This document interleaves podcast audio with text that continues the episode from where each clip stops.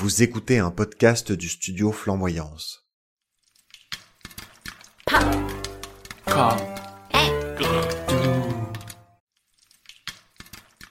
Bonjour à toutes et à tous, ici c'est Michel. Et ici c'est Louis, et bienvenue dans le premier épisode de la deuxième saison de Popcorn et Gredou, votre podcast mensuel où deux amis, Nous deux, parlons de sujets de société à travers des films. une nouvelle année commence pour Popcorn et Gredou. Ce nouveau cycle autour du soleil nous a amené à réfléchir à quoi pourrait ressembler notre émission pour sa deuxième saison. Certaines choses vont un peu changer. L'âme de Popcorn et Gredou restera intacte, ça c'est non négociable. Vous allez donc découvrir ici le nouveau format qui va arriver. Un peu plus court, avec moins de spoilers, plus de références et bien sûr plus de fun. Ah bah oui, quand même, c'est ce qui est le plus important. Nous sommes rendus compte que le cœur de nos discussions se trouve davantage dans les thèmes qu'on choisit pour chaque épisode, plutôt que dans les deux films que nous comparions dans la première saison. On va donc davantage mettre l'accent sur le thème de l'épisode, dont nous parlerons en nous appuyant sur l'analyse de plusieurs films et même d'autres médias. On pourrait comparer ce renouveau à une petite renaissance pour Popcorn et Gredou. Et ça tombe bien, c'est justement de ça dont on va parler aujourd'hui, de renaître. Renaître, c'est un terme qui peut sonner à la mode. C'est vrai qu'il a été repopularisé par le New Age, le Nouvel Âge en anglais. Euh, Vous savez, c'est un courant spirituel né dans les années 70 aux États-Unis.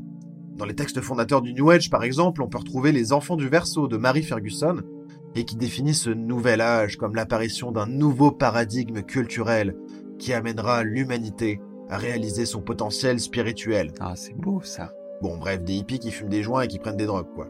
Comme nous.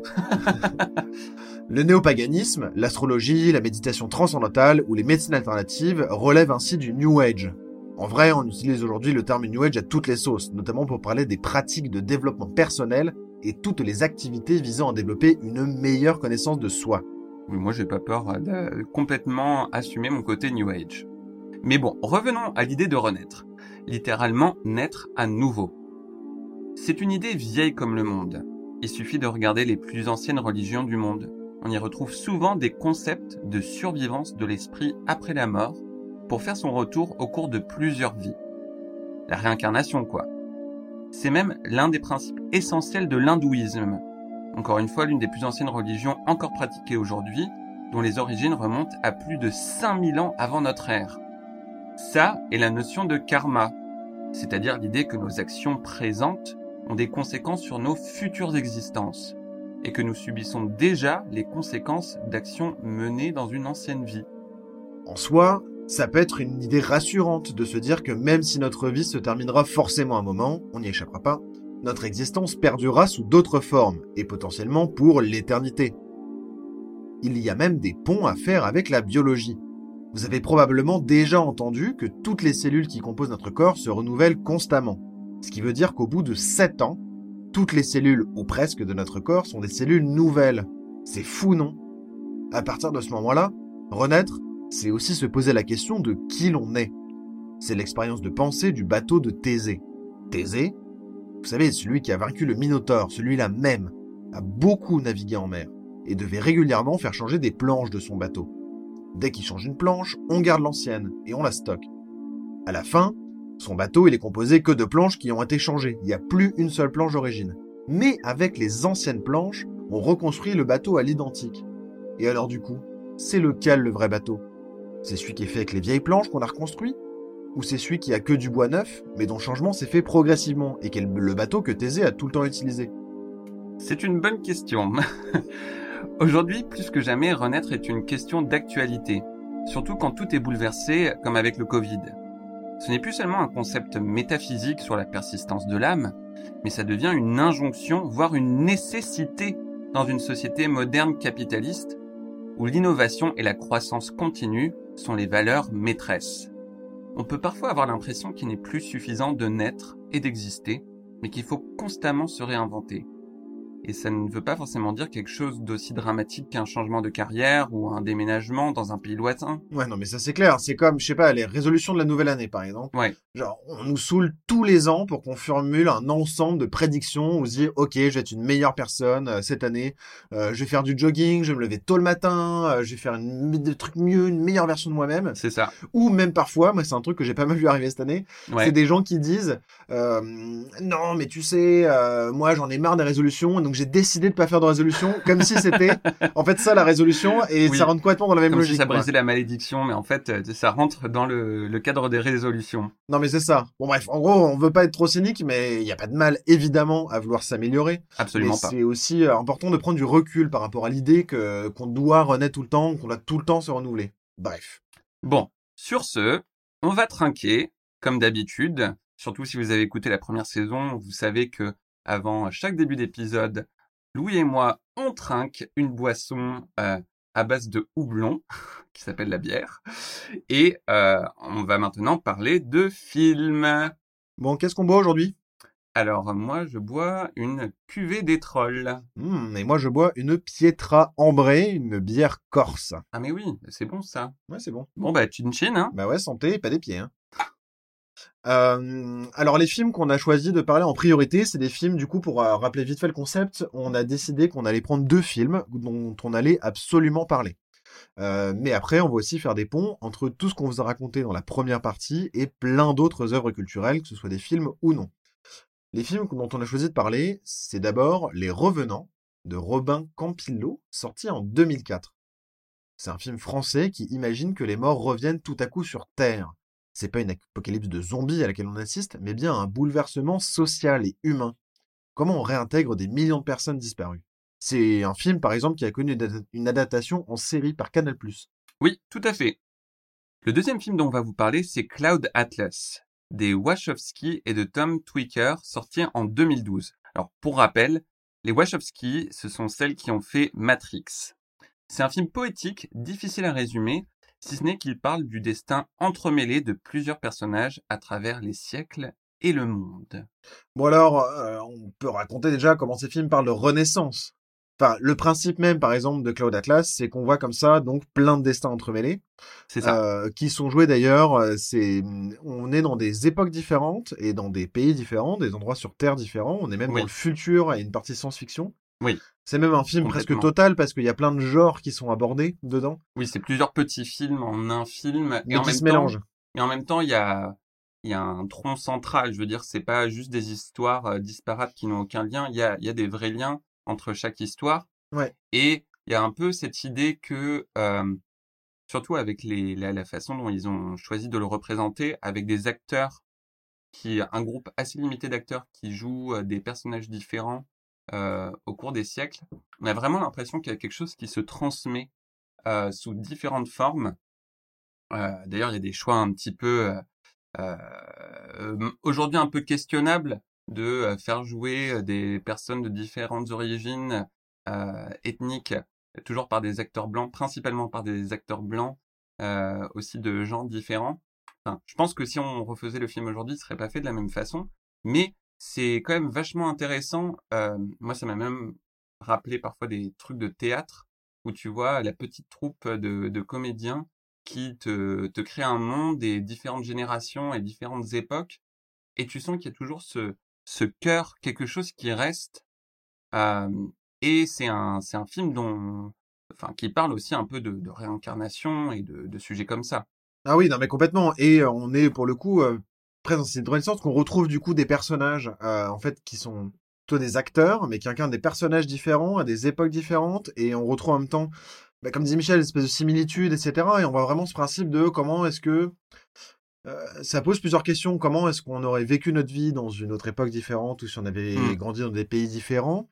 Euh, mais ça pose ces questions. Est-ce qu'on est la même personne Est-ce qu'on n'est pas la même personne? Et d'ailleurs, le film tranche jamais vraiment sur ça. Est-ce que c'est comme une histoire de réincarnation? Est-ce que c'est plutôt une histoire de filiation? Est-ce que euh, y a une espèce de continuité de l'âme? C'est- Ouais. le film tranche pas par rapport à ça et ça rend euh, le film vraiment très intéressant. Non, et même, c'est, c'est, ce serait difficile de dire, ah tiens, ce personnage s'est réincarné en ce personnage à une autre époque. C'est c'est un peu impossible à dire, si ce n'est que leurs destins sont entremêlés et euh, qu'il y a peut-être quelque chose qui a survécu euh, d'une d'une autre époque, euh, mais c'est c'est vachement intéressant et du coup ça ça ramène aussi un peu la question du karma. Ce, le Ouais. karma, encore une fois, c'est ce concept qu'on retrouve notamment dans la tradition hindouiste, où euh, nos actions, les actions que je fais aujourd'hui, eh ben, elles vont avoir des conséquences sur mes vies futures. Euh, donc, si je fais des bonnes actions aujourd'hui, euh, normalement, ça m'assurera une existence peut-être plus confortable ou meilleure euh, dans le futur. Et inversement, si je fais que des sales coups à Louis, je vais finir par le payer euh, au cours de mes vies futures. Est-ce que c'est comme ça que tu racontes que Hugo Weaving, il joue euh, que des méchants euh, dans toutes les trames narratives, c'est ça? C'est vrai. C'est vrai qu'il joue Non, que il des joue pas que des méchants. Il joue un gentil dans le futur. Dans un des futurs. Dans un des futurs, je me souviens pas. Si, celui qui se passe en Corée, avec euh, le savon. Il est gentil là-dedans? Ah non, t'as raison, il est méchant. Bah voilà. Bah voilà. bah, Hugo Weaving, euh, bad karma. Hugo Weaving, qui jouait aussi le personnage de V dans V pour Vendetta. On en parlait dans le dernier épisode de la saison 1. Ouais, absolument. Ou qui joue méchant dans Matrix, bref, c'est un acteur, on a vu sa gueule, ça c'est clair. Oui. Et c'est d'ailleurs un des acteurs favoris, euh, je pense, de des Wachowski. Ah oui, je- j'en sais rien, mais je pense que oui. Ouais. Ça c'est clair. Et les revenants, on est pour le coup une histoire de renaissance, mais vraiment particulière. C'est littéralement euh, les morts en fait sortent du cimetière en super bon état d'ailleurs. C'est ça. Euh, même les vêtements, tout est clean. Ils sortent des cimetières et ils retournent plus ou moins chez eux. Euh, Il y a l'armée qui prend en charge, qui fait de l'accueil de réfugiés, parce que c'est comme des réfugiés. C'est comme si tout à coup il y avait euh, 70 millions de personnes Oui, c'est ça. qui reviennent à la vie. Genre c'est plus que la population française actuelle. Euh, en France en tout cas, et euh, les gens reviennent, et donc euh, comment on réintègre dans les familles des morts, sachant que en plus ils ont un comportement un peu particulier. Et donc ça pose vraiment la question de comment on refait sa vie après avoir fait le deuil, comment on réintègre en fait des gens dont on a fait le deuil dans notre vie, qu'est-ce que ça veut dire de, comment on se réinvente pour les vivants, mais comment les morts aussi se réinventent de certaine manière, parce qu'ils sont pas exactement, ils reviennent pas exactement dans le même état dans lequel ils étaient quand ils étaient, vivants. Non, pas du tout. Et c'est c'est ce qui est marrant dans ce film, enfin marrant entre guillemets, parce que c'est pas un film très drôle. euh, c'est qu'on voit vraiment plusieurs phases euh, dans dans la façon dont les vivants réagissent au retour des morts. Donc euh, au début, t'as une espèce de choc euh, Mhm, où euh, c'est juste l'incrédulité. T'as des t'as un flot ininterrompu de morts pendant deux heures, où t'as des des gens qui sortent du cimetière et puis qui se baladent dans la rue. Et donc il y a le choc, ensuite il y a un peu la, la, la- la joie parce que ça permet à beaucoup de monde de, du coup d'être euh, euh, de reconnecter avec des gens qu'ils ont perdus parfois trop tôt parce qu'il n'y a pas que des vieux, il y a aussi des enfants. Oui, c'est ça, c'est quand même majoritairement des vieux, c'est les gens qui sont morts les dix dernières années, et donc c'est en majorité, je crois qu'ils disent d'ailleurs 70%, soit les statistiques euh, démographiques, hein, mais 70% de gens de plus de 65 ans, une partie de gens jeunes, et sinon, euh, il y a euh, un enfant, par exemple, dont on suit euh, la trajectoire, mais qui est le seul enfant dans son école, parce que des enfants qui meurent aujourd'hui en France, c'est heureusement assez rare. Mais donc il y a, y, a, plusieurs phases. Donc au début c'est choc, ensuite ils sont contents. Puis petit à petit, il y a bah, cette réalisation qu'en fait, comme tu disais tout à l'heure, on s'était habitué à vivre sans ces morts. Et euh, là maintenant, bah faut leur trouver peut-être un travail, il faut leur trouver du logement. Ouais. Euh, faut vraiment réintégrer ces gens dans la société. Et euh, on peut faire euh, plein de parallèles avec euh, différents types de, de groupes de population qu'on essaie d'intégrer à la société. Mais mais dans ce cas-là, c'est un petit peu comme si bah, voilà, il y avait un peu le poids de, de ce passé qui revenait à la surface Ouais. et qu'on n'a pas forcément très envie de gérer. Ni qu'on a très envie, ni qu'on sait vraiment comment gérer, et puis c'est un peu, c'est ça, qu'est-ce qu'on en fait? Est-ce que c'est des gens passifs? Il faut quand même les nourrir. Ouais. Euh, on trouve un médicament pour les calmer, euh, spoiler alerte. Oui. Euh, puis euh, petit à petit, les proches, en fait, ils, ils tombent dans une espèce de paranoïa où ils ont peur que les morts se blessent ou je sais pas, se mettent en danger. Ouais. Du coup, petit à petit, ils restreignent leur liberté. Non mais c'est ça. plus. Ils restreignent leur liberté, et puis on veut les maintenir. En fait, on estime que ces gens, ils sont revenus comme des cadeaux, mais du coup, on attend d'eux, bah, est-ce qu'ils reviennent en famille, est-ce qu'ils Mhm. fassent les repas, est-ce qu'ils soient gentils avec leur époux, leur épouse, euh, ou les enfants, et puis on voit, ouais, les difficultés à gérer, quoi. Et c'est, et c'est vraiment intéressant, je trouve, d'un point de vue, euh, justement, comment on renaît, et autant du point de vue des morts que du point de vue des vivants. Oui. Aussi, c'est-à-dire que effectivement, comment on reconstruit aussi sa vie euh, à partir de là, quoi. Et on suit comme ça à plusieurs personnages, notamment les parents de l'enfant, où euh, ils réagissent de manière super différente. Et la mère, qui au début est super contente, en fait, elle a du mal à gérer. Et puis son enfant, elle aperçoit aussi que c'est plus complètement son enfant. C'est ça. Et puis elle se pose des questions aussi est-ce qu'il faut pas le laisser vivre? Est-ce qu'il faut. euh, elle, elle a déjà du coup détaché un lien d'une certaine manière par Ouais. la mort? Et du coup, est-ce qu'il faut pas que l'enfant bah, juste vive sa vie, accepter qu'il vive sa vie, ne pas le surveiller tout le temps, tout le temps et euh, Et euh, bah, ce que j'aime bien avec du coup les revenants, c'est que je trouve que le la thématique de la réincarnation aujourd'hui a plutôt euh, bonne presse entre guillemets. Euh, Oui, en tout cas de la réinvention de soi, non mais c'est ça. Et surtout avec euh, le New Age. la disruption de soi-même aussi. Non mais et où du coup ça peut être une pensée rassurante de se dire ah bah pour l'éternité de toute façon il y aura Mhm, un mhm, cycle et, et ça va aller. Ce que j'aime bien avec les revenants c'est que ça te montre un autre point de vue où en fait peut-être pas si fun que ça d'avoir euh, des gens qui continuent d'exister au-delà de la fait. mort euh, sans que ce soit non plus le film de zombies euh, où euh, les morts euh, littéralement nous chassent et euh, Non mais c'est ça, parce que le d'ailleurs ils sont même très tranquilles, ils sont plutôt apathiques Oui. que, que dangereux, ou leur différence c'est qu'ils sont plutôt apathiques. C'est ça. Euh, c'est, j'avais lu une interview du réalisateur qui disait que le principal handicap entre guillemets des des morts, enfin des revenants dans son film, c'est leur lenteur. Alors ils ont beaucoup d'énergie, mais ils sont un peu lents à se déplacer, ils sont un peu Mhm. euh, apathiques, aphasiques, et euh, que que du coup les morts, le ce handicap de la lenteur, c'est un peu aussi une façon de résister face aux vivants, qui essaient tout le temps d'aller vite et Oui. euh, Oui, et de les faire aller à un endroit et à un autre, et faire ci, et faire ça. Ouais, ouais, ça. tout à fait. On- en- retrouve d'ailleurs, pour les amateurs de série, euh, le hum, personnage, l'acteur qui joue le personnage de Philippe Dayan dans la série En Thérapie, qui a 20 ans de moins, et euh, joue un militaire euh, super bizarre. super creepy. Mais euh, super stalker. non mais c'est clair, super stalker. Aujourd'hui, ça fait vraiment super drôle de voir ça. Ouais. Mais euh, c'est assez étonnant de voir ce personnage et qui est un acteur qui joue d'ailleurs plutôt pas trop mal. Euh, D'ailleurs, le film euh, Les Revenants, tu vois, là, on l'a, on l'a re-regardé euh, hier soir. Je l'avais pas revu depuis bah, mon premier visionna- Depuis euh, qu'on était visionnage. ado. Euh, ouais, depuis qu'on était ado. Et c'est un film sorti en 2004. Et euh, je me suis rendu compte que je me souvenais pas bien de ce film euh, et que j'étais vraiment frappé déjà par l'aspect visuel. Les images sont très fortes. Je pense d'ailleurs c'est pas un hasard euh, que ce soit qu'il a été ensuite adapté en série parce que le concept Oui, est fort, les images sont très fortes. Tu vois des flots de, de personnes âgées avec Ouais. des couleurs un peu pastel qui Ouais. traversent les rues devant des, des gens complètement ébahis. Ouais. C'est c'est vachement euh, poignant. Et euh, et du coup, je trouve ça drôle que les revenants aient euh, vécu eux-mêmes une sorte de renaissance sous forme de série, donc euh, un modèle plus plus moderne, plus à la mode. Oui, tout à fait. Et par Canal qui a quand même des moyens et qui sait faire des séries. Pour Ouais, coup, ouais, ouais, On peut, la télévision française n'est pas toujours excellente, mais Canal est quand même pas trop mal pour ça. Et c'est une c'est une série française qui récemment a eu un, un impact international. Oui, plutôt important, ça c'est clair. Euh, notamment aux États-Unis, bon, ils ont essayé de faire une- Ouais. un remake américain, tu me disais, mais ça, ça n'a pas marché. Oui, je pense que ça a pas marché. Après, moi, j'ai pas vu la série, j'ai juste Mm. vu le premier épisode et ça avait l'air pas mal. hein. En plus, avec des bons acteurs euh, dedans. Mais, euh, mais je vous conseille le film dans tous les cas. Ah oui, ça c'est clair.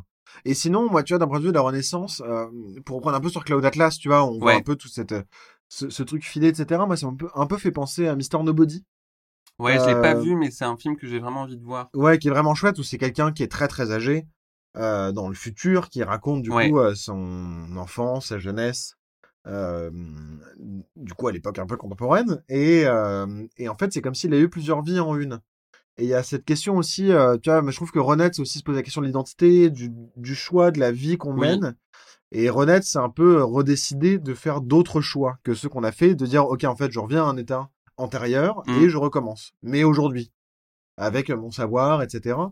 Euh, et, et, et Mister Nobody retrouve un peu ça où en fait à un moment ses parents se séparent, il doit choisir entre sa mère et son père, et en fait on voit comme s'il avait fait les deux, et en même temps il est allé avec son père, et en même temps avec sa mère. C'est un peu le personnage de Schrödinger quoi. Ouais, Mais on trouve, et je sais pas pourquoi, Cloud Atlas me rappelle un peu plutôt euh, Mister Nobody déjà dans l'esthétique, quelque chose aussi dans l'ordre des couleurs, etc. Mais Mm. Aussi dans la thématique comme ça un peu suivie. euh, Je sais pas si toi du coup t'as d'autres exemples comme ça, tu vois, de questions de renaissance. euh, Euh, Bah en fait, tu vois, c'est c'est marrant tu me dis ça, ça me fait penser à un film dont on a déjà parlé, euh, du de Mommy, en fait, où à la fin tu as une séquence un petit peu de qu'est-ce qui se serait passé. De Mommy de Xavier Dolan. Oui, Mommy de Xavier Dolan et aussi de La La Land, où tu as aussi une une séquence de qu'est-ce qui se serait passé si j'avais pris cet autre cet autre chemin et comment j'aurais pu donner naissance à une vie complètement différente par un par une Hmm. simple décision euh, qui peut être aussi simple que dire bonjour à quelqu'un dans un bar ou euh, ou voilà. Mais euh, tu vois, en parlant, en reparlant de Cloud Atlas, je me rends compte aussi que euh, pour en tout cas plusieurs des personnages, même je dirais la majorité, non seulement il y a ce côté réincarnation, euh, un peu traverser les âges et les époques, euh, des, ex- des, ex- des existences qui sont entremêlées euh, dans l'espace-temps, mais ils ont tous aussi un trajet dans leur dans leur histoire individuelle, un trajet qui les amène à se réinventer eux-mêmes. Sinon, d'autres d'autres œuvres qui m'ont fait pas mal penser à ce thème de la Renaissance. Alors j'ai j'ai vu un petit court métrage d'animation d'une chaîne YouTube plus spécialisée dans des trucs de euh, comment on appelle ça? Vulgarisation scientifique, qui s'appelle Kurzgesagt. Ok, trop Et, drôle. Genre, euh, c'est allemand, euh, ta chaîne Euh, je sais pas si c'est allemand à la base. C'est alors en tout cas, moi j'ai regardé la version anglaise. Je sais qu'ils le font dans plusieurs langues, euh, dont Ça s'appelle quand même. Kurzgesagt. Oui, oui, je sais, mais euh, je je suis pas sûr que les fondateurs soient allemands. Ok. Mais euh, Kurzgesagt, ça veut dire euh, dit en bref, quoi, en français. Et euh, ils ont fait un, un truc différent de leur truc de vulgarisation scientifique, un truc plus fictif qui s'appelle The Egg, donc l'œuf. Et c'est tout un concept sur la réincarnation et le fait que euh, qu'est-ce que ça veut dire euh, d'exister, de mourir pour se pour renaître en autre chose? Parce qu'aussi, tu sais, en science, on dit souvent, euh, par exemple, nous, nous sommes faits de poussière d'étoiles parce qu'en fait, les éléments qui nous composent sont nés au cœur de supernovas. Euh, et je pense que c'est un petit peu un- une réflexion métaphysique, mais là-dessus. C'est vachement intéressant. Donc, je le conseille. Aussi, une série sur Netflix qui s'appelle Surviving Death, donc Survivre à la mort. Il y a un épisode sur la réincarnation qui est assez chouette. Euh, alors que la réincarnation, c'est pas forcément mon sujet de prédilection, mais j'avais bien aimé cette série en fait. Ok, ouais, c'est marrant. Moi, dans un truc auquel j'avais pensé aussi, autre, bah, il y a la chanson I'm Feeling Good, de notamment Nina Simone, mais qui Ah a été ouais? repris par plein de gens. Bah ouais, bah, le, le texte de la chanson, c'est quand même, euh, c'est une nouvelle euh, aube. euh, Ah oui, c'est vrai. It's a new day. euh, c'est une nouvelle vie et je me sens bien en fait, tu vois. Ouais. Et c'est en fait tout change, euh, pas Mm. forcément pour des bonnes raisons, mais en fait je me sens bien avec ça. Euh, et ouais, mais j'ai pensé aussi, j'ai j'ai lu récemment un livre sur les chamans en Mongolie Ouais. Où on suit comme ça euh, toute une chamane euh, contemporaine qui doit avoir 80 ans aujourd'hui, 70 ans, Mhm. euh, par une, euh, une, une documentariste, euh, documentariste, oui ça, euh, belge, qui a fait un voyage, qui s'est révélé être chaman et qui du coup a choisi de faire la biographie de cette femme-là. Et on suit comme ça la Mongolie pré-URSS, Ouais. le moment où l'URSS a décidé d'interdire le chamanisme et aujourd'hui la résurgence du chamanisme, et comment on se réinvente aussi en fait au gré des nouvelles méthodes, euh, de l'impact du tourisme dans la réinvention du chamanisme en Mongolie, etc. C'est super intéressant. Et comment, pour la vision interne d'une chamane, comment elle, elle se met d'accord avec les esprits, euh, les on-god ou les on-god, je sais pas comment on dit, Ouais. mais des esprits comme ça, de l'eau, du lac, etc. Euh, quitte à d'ailleurs se déplacer pour être dans des lieux plus touristiques et comment elle se met d'accord avec ça, avec les esprits pour le faire. Et c'est vachement intéressant. Je trouve comment on, on mêle comme ça Mhm. quelque chose de très traditionnel et très secret en plus, et qui est notamment été secret parce qu'elle l'a maintenu secret, à une réinvention et une espèce de renaissance du chamanisme et de elle-même en fait d'une nouvelle vie. Euh, ça c'était vraiment intéressant. Et enfin, euh, moi c'est le jeu vidéo Dark Souls. Euh, Ah oui. Je sais que tu ne l'as pas fait, Michel, Non. mais il y a tout C'est notamment trop dur pour moi. ça fait partie de la diégèse du jeu, en fait, de se poser la question de ça veut dire quoi renaître? Ça veut dire quoi recommencer? La mort, en fait, c'est non seulement une mécanique de jeu assez classique dans le jeu vidéo, mourir et on recommence, mais Oui. c'est également une manière de... Là, dans ce jeu-là, c'est compris dedans, en fait. Mourir fait partie. Euh, Il y a une raison pour laquelle on meurt et on renaît, et ça fait partie de l'apprentissage. Et il y a vraiment un truc où le joueur lui-même Euh, au début, galère. Moi, j'ai commencé le jeu et j'arrêtais pas de mourir, ça me saoulait. Puis à un moment, en fait, j'ai décidé de recommencer et de me dire, allez, je m'y mets, je me renseigne, etc. Et en fait, c'est vraiment gratifiant, satisfaisant. Et une familière, ça fait de toi aussi une autre personne, un autre joueur, quoi. Et je trouvais Mmh. que, bref, il y a un truc intéressant autour de ça. Non, mais il faut que j'essaye Dark Souls, malgré tout, parce que moi aussi j'aime bien jouer aux jeux Mmh. vidéo, mais euh, je suis beaucoup plus nul que Louis. Un jour, un jour, un jour. Bon, Michel, est-ce que toi, t'as vécu euh, déjà euh, une question de renaissance? Eh ben écoute, en me penchant sur la préparation de cet épisode, c'est vrai bah, que j'ai eu des, des trucs sur la réincarnation. Et en plus, ironiquement, je disais, la réincarnation, c'est pas trop mon, su- mon sujet, mais je vais vous parler de réincarnation tout de même. Non, mais t'arrêtes pas de parler tout le temps de réincarnation et t'es complètement obnubilé par la métaphysique de l'univers. Ça, c'est vrai.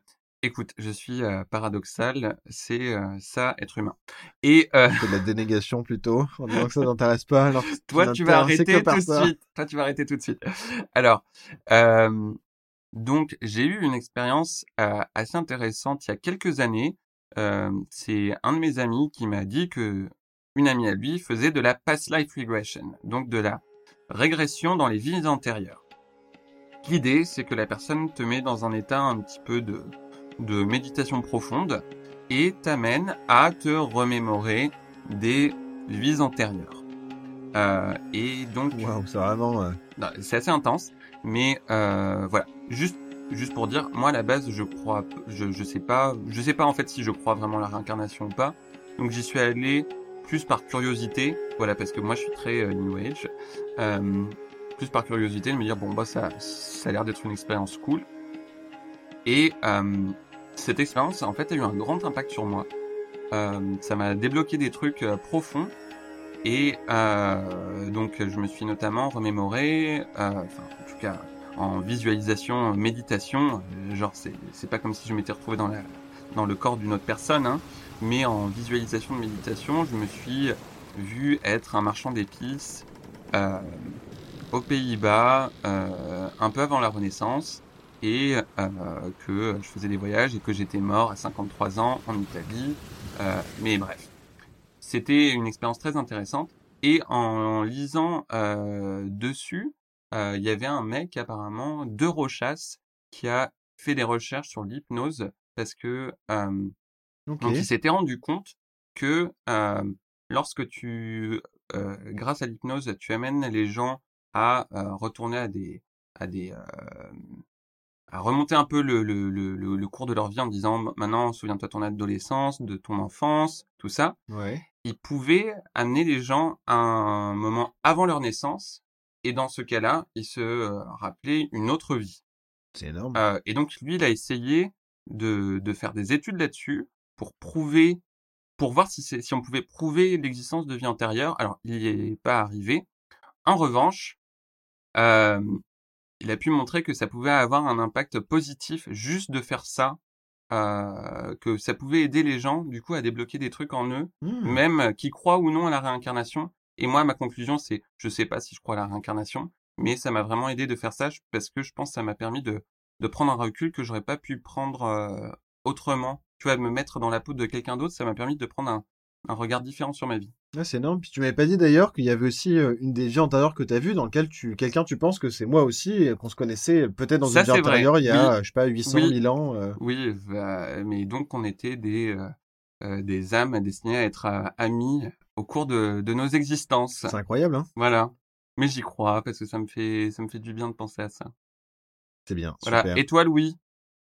Moi, en termes de renaissance, euh, personnellement, si, il y en a eu quand même une vraiment importante, c'est, euh, ça faisait longtemps que je voulais le faire, mais je l'ai fait il y a pas si longtemps que ça, c'est d'aller voir une psychanalyste qui, où du coup j'ai beaucoup travaillé sur moi, j'ai beaucoup cherché, euh, notamment par la méthode psychanalytique, c'est-à-dire euh, l'association libre, de mettre en place des hum, chemins dans mon esprit, dans ma psyché, euh, de comprendre pourquoi j'avais certains comportements, pourquoi j'en avais pas, et de m'attaquer vraiment plutôt à la cause plutôt qu'aux symptômes, Mhm. euh, et de pas plutôt juste me dire, bah, par exemple, j'avais beaucoup de mal à répondre aux gens et de me dire, je vais me contenter de ça. Je vais juste aller en fait plus loin et spontanément ça va se résorber, le fait que j'ai du mal à répondre aux gens par texto. Et effectivement, c'est le cas. Euh, et donc ça, je l'ai vraiment vécu comme une renaissance que ça m'a libéré quelque chose de vraiment très fort et je me suis senti comme un homme neuf et en capacité aussi d'avoir retrouvé notamment des capacités euh, que j'avais perdues. Et du coup, c'est comme si je retournais à un état antérieur, mais dix ans plus tard. Ça, c'était vraiment intéressant. Et Mmh. aujourd'hui, ce que je suis en train de faire avec le studio Flamboyance, pour moi, c'est un peu la prolongation de, euh, de cette renaissance, en fait, où j'ai l'impression de la vivre aujourd'hui et de me dire, je me suis jamais Mmh. senti autant en capacité de faire des choses qu'aujourd'hui.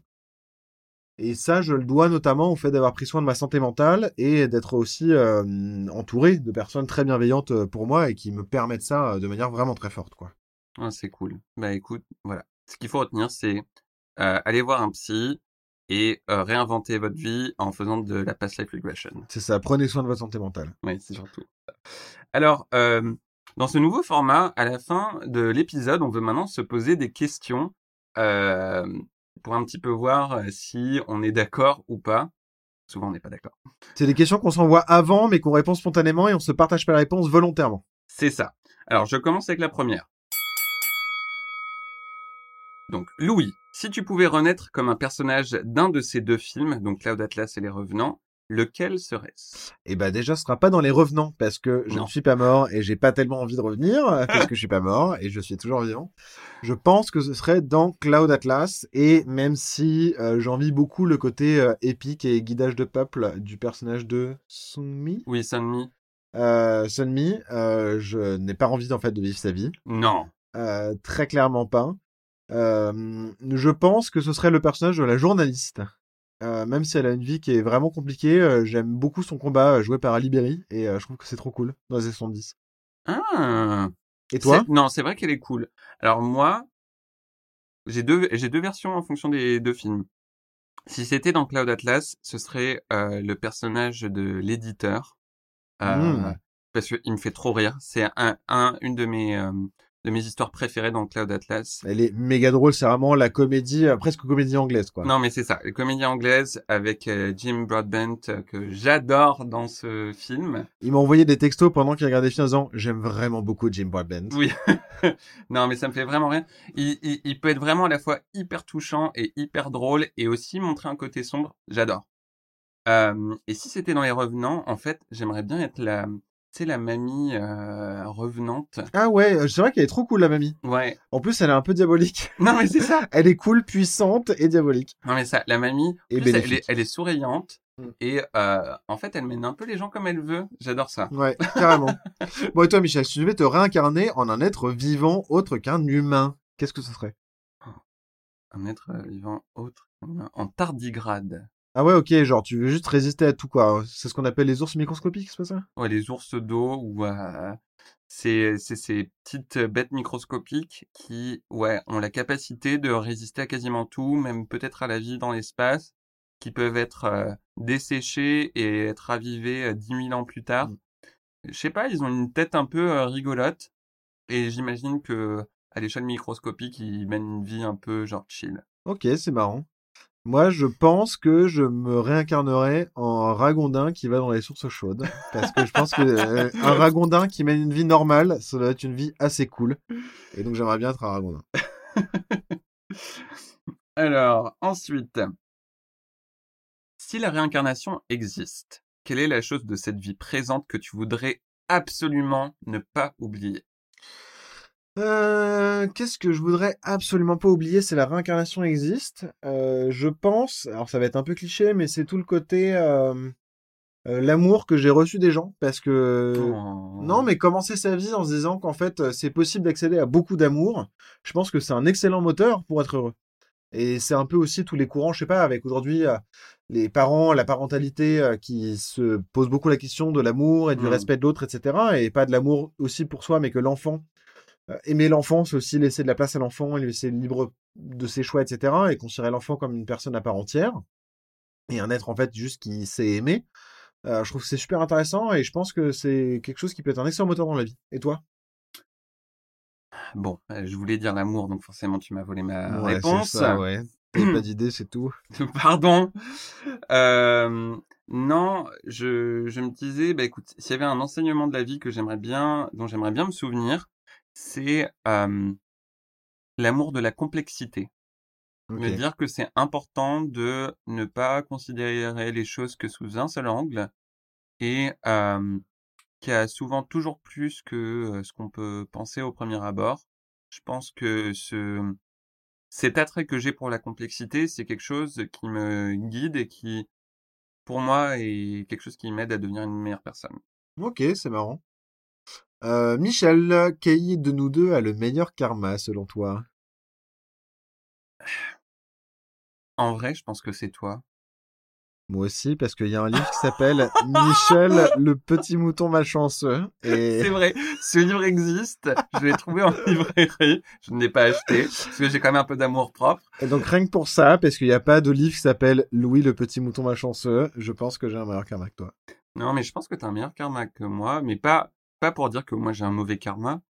Je pense que j'ai un karma intéressant parce qu'il m'arrive plein de bonnes choses, mais il Oh, m'arrive aussi beaucoup de de péripéties. Euh, mais voilà.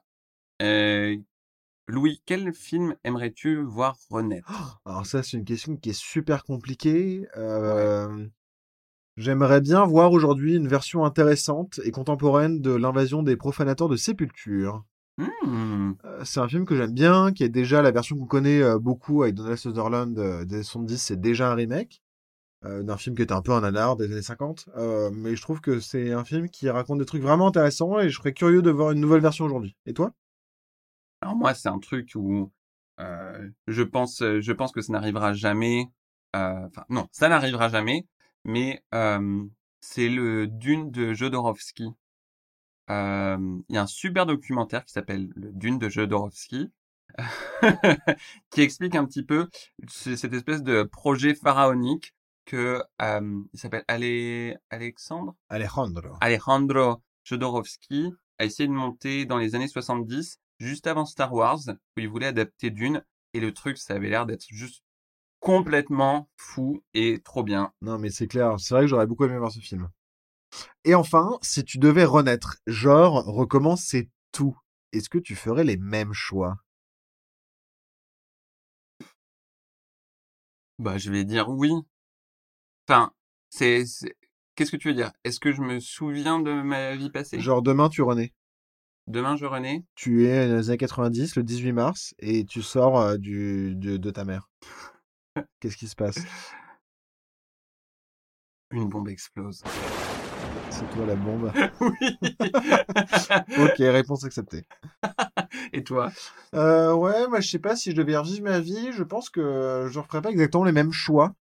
Euh, notamment, je parlais tout à l'heure du coup du fait de renaître après avoir vu un psy, etc. Si Ouais. je pouvais euh, avoir cette psyché-là, je sais pas, il y a 15 ans, je pense que j'aurais fait des choix assez différents. Mais en même temps, je regrette pas parce que j'en suis là où j'en suis aujourd'hui. Parce que j'ai vécu la vie que je mène et j'en suis très heureux de ma vie aujourd'hui.